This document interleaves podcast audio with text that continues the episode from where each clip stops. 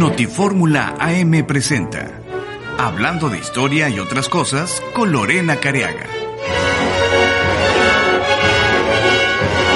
Hablando de historia y otras cosas, ¿sabían ustedes que la emperatriz Carlota fue una de las tres mujeres extranjeras que recorrieron la península de Yucatán en el siglo XIX?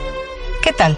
Les saluda Lorena Careaga y hoy hablaremos de esta distinguida viajera y su interés por la antigua civilización maya que la emperatriz tenía no solo aptitudes, sino grandes deseos de gobernar, queda claro en los temas que abordó en su abundante correspondencia con Maximiliano, que tomó para sí una serie de tareas que en realidad le correspondían al emperador y que en ausencia de éste lo sustituyó de forma admirable, también es cierto.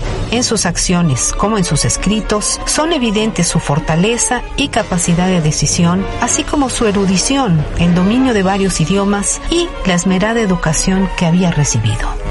Con 25 años cumplidos, Carlota desembarcó en el puerto de Cisal en noviembre de 1865 y durante dos semanas visitó numerosas poblaciones, incluyendo Mérida y Campeche.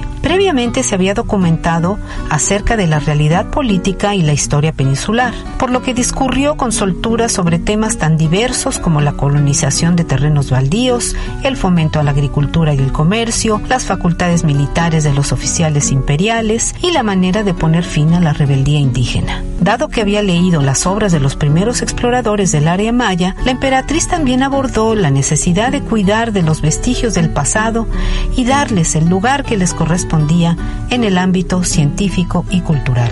Es posible que este interés estuviera influido por su recorrido de Uxmal, donde le pareció que todo estaba cubierto de maleza y lleno de garrapatas. Así, antes de retornar a la Ciudad de México, Carlota se propuso implementar una serie de políticas, todas ellas de vanguardia. Solicitó al comisario imperial un informe sobre la condición de los sitios arqueológicos, el catálogo de sus nombres y ubicación para la elaboración de mapas y de un atlas, y un presupuesto de los gastos indispensables para su reparación y mantenimiento distribuidos en varios años. Propuso también la creación del Museo de Mérida y la fabricación de modelos de las piezas halladas para ser exhibidos en dicho museo y en el Nacional de México.